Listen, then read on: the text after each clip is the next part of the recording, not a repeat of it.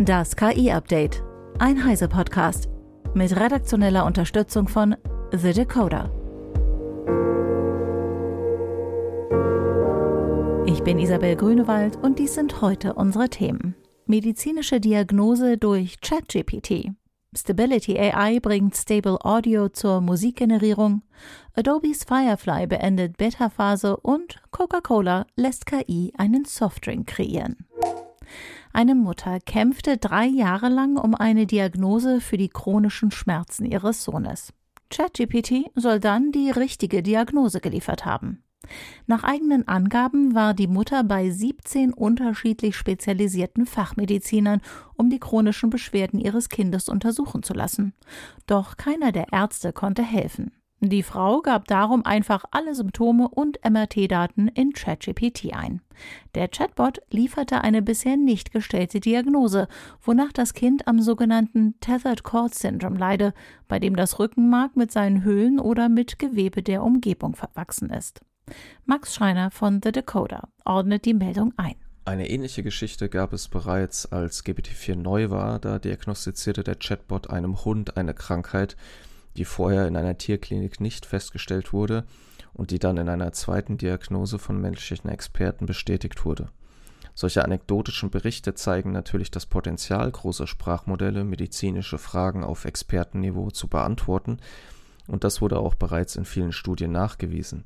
GPT-4 ist da auf diesem Gebiet führend und von Google gibt es etwa das Sprachmodell MedPalm, das auf Medizin spezialisiert ist und in kommerziellen Anwendungsgebieten eingesetzt werden soll. Gleichzeitig zeigen diese Sprachmodelle natürlich neben diesem breiten Fachwissen und diese konzentrierten Antworten auf die Eingaben wie etwa Bluttests die üblichen Probleme, etwa Halluzinationen, also falsche Antworten, die im Gesundheitskontext natürlich besonders schwerwiegende Folgen haben können. Es ist also daher nicht zu raten, solche Modelle für die Selbstdiagnose einzusetzen, so wie natürlich man auch nicht einfach googeln sollte und sich darauf verlassen, dass das erste Suchergebnis passt. Am Ende müssen immer Menschen, die in ihrem Fachgebiet sich auskennen, entscheiden, ob das passt oder nicht. Aber die beiden Beispiele zeigen eben auch, dass Menschen auch Fehler machen. Und die Diskussion um den Einsatz medizinischer Chatbots könnte daher irgendwann ähnlich verlaufen wie die um selbstfahrende Autos. Reicht es aus, wenn die Systeme zuverlässig auf oder sogar über menschlichem Niveau agieren? Oder müssen sie fehlerfrei sein? Und wer übernimmt die Verantwortung bei Fehlern? Dankeschön, Max. Stability AI, das Londoner KI-Startup für generative KI, hat nach dem Bildmodell Stable Diffusion jetzt ein Modell für KI-Musik und Soundeffekte veröffentlicht. Stable Audio generiert aus Texteingaben Audio. In dem Text können etwa Musikgenre, Instrumente, Stimmung oder andere Merkmale angegeben werden.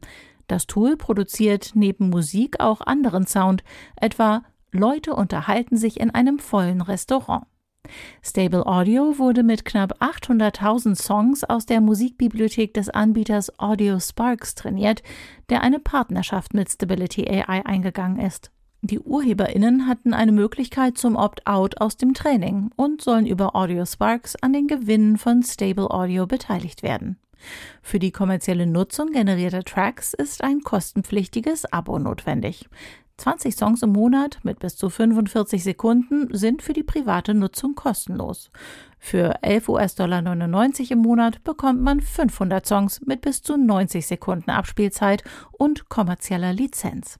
Bisher gibt es keine Open-Source-Version von Stable Audio. Die soll zwar bald erscheinen, wird jedoch laut Stability AI mit anderen Audiodaten trainiert.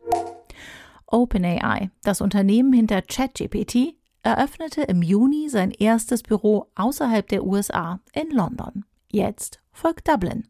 Das Büro in Irland ist das erste innerhalb der EU. Aktuell sucht OpenAI noch nach Mitarbeitenden für das Dubliner Büro. Die irische Hauptstadt ist einer der größten Tech-Hotspots in Europa. Neben OpenAI haben dort Meta, Alphabet, LinkedIn und Apple ihre Büros. Ein Grund dafür könnte sein, dass Irland die niedrigsten Unternehmenssteuersätze in Europa hat. Adobes Bildgenerator Firefly verlässt die Beta-Phase und ist nun nativ in die Softwarepakete für Profis eingebunden. Das sind die Adobe Creative Cloud und die gehostete Software für Webmarketing, die Experience Cloud. So sind beispielsweise das Retuschewerkzeug Generative Füllung und das Tool zur Erweiterung von Bildern Generative Expand in Photoshop nutzbar. Illustrator bekommt das Tool Generative Neufärbung. Der Bildgenerator und der Generator für Texteffekte halten ferner Einzug in Adobe Express, ein vereinfachtes Design-Tool für Nutzende ohne abgeschlossenes Grafikstudium. Eva Maria Weiß von Heise Online hat sich das genauer angeschaut. Für die Nutzung von Firefly gibt es jetzt nach Ende der Beta-Phase ein Kostenmodell mit generativen Credits. Das sind übersetzt im Grunde die Token, die es zur Erstellung oder zur Bearbeitung eines Bildes braucht. Man kann noch bis 1. November kostenlos Texteffekte testen. Wenn man dann alle Credits verbraucht hat, lassen sich dennoch weiterhin Bilder generieren. Das aber nur in gedrosselter Geschwindigkeit. Das kennen wir ja vom Smartphone und den mobilen Daten bereits. Außerdem werden die Bilder dann mit einem Wasserzeichen versehen. Das heißt, man kann sie dann also nicht mehr für alles benutzen. Gerade professionelle Arbeiten beispielsweise dürften damit klar ausscheiden. Kostenlos kann man 25 Credits bekommen. 5,49 Euro monatlich kosten 100 Credits und dann ist auch das Wasserzeichen weg. Neu ist außerdem das Gen Studio, das sich an Unternehmenskunden richtet. Damit lassen sich dann Bilder generieren, die grundsätzlich für kommerzielle Zwecke nutzbar sind. Dieses Gen Studio umfasst dann auch den Zugriff auf die Firefly APIs.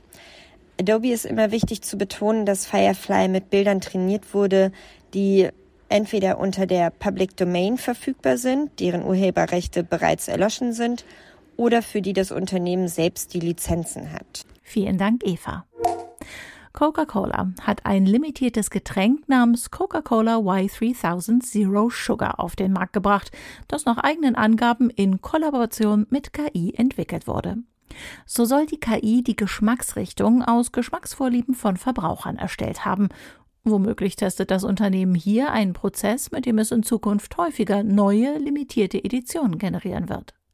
Auch für die Vermarktung setzt das Unternehmen auf ein mit Stable Diffusion entworfenes Design. Es gibt außerdem eine App zum Getränk, mit der Fotos via Stable Diffusion in futuristische Szenen verwandelt werden können. Coca-Cola hat auch früher schon moderne Technologien für Marketingkampagnen genutzt, etwa beim NFT-Hype 2022. Wie lange Y3000 verfügbar sein wird, ist nicht bekannt. Im Herbst will jedoch die Luxus-Streetwear-Marke Ambush eine Y3000-Kollektion in Zusammenarbeit mit Coca-Cola veröffentlichen. Zum Schluss noch der Hinweis auf unseren heutigen Sponsor. Werbung. Der digitale Wandel ist jetzt und er ist überall, ob Machine Learning, Large Language Models oder die Technologien von morgen. Bei MSG bist du im Software Engineering oder IT Consulting hautnah dabei. In agilen Projekten eröffnen wir Kunden mit nachhaltigen Lösungen neue Wege und dir ausgezeichnete Entwicklungsmöglichkeiten. Dazu profitierst du von flexiblen Arbeitszeiten mit Überstundenausgleich. Klingt spannend? Dann bewirb dich jetzt auf karriere.msg.group. Das war das KI-Update von Heise Online vom 14. September 2023.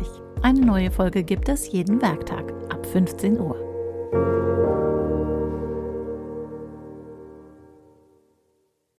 Werbung. Außerdem bei Heise Vorsicht Kunde, der Verbraucherschutz-Podcast des CT-Magazins. Ein Produkt geht nach kurzer Zeit kaputt, aber der Händler will es nicht zurücknehmen. In einer Schublade habt ihr noch einen Gutschein, aber der Verkäufer meint, dieser sei nicht mehr gültig. Euer Paket enthält etwas anderes, als ihr eigentlich online bestellt habt, doch der Versender stellt sich tot. Im Podcast Vorsicht Kunde besprechen wir solche und viele andere Probleme. Wir, das bin ich, Ulrike Kuhlmann. Und mein Kollege Urs Mansmann aus der CT-Redaktion. Zur Seite steht uns Rechtsanwalt Niklas Mühleis. Hört einfach mal rein. Wir freuen uns auf euch.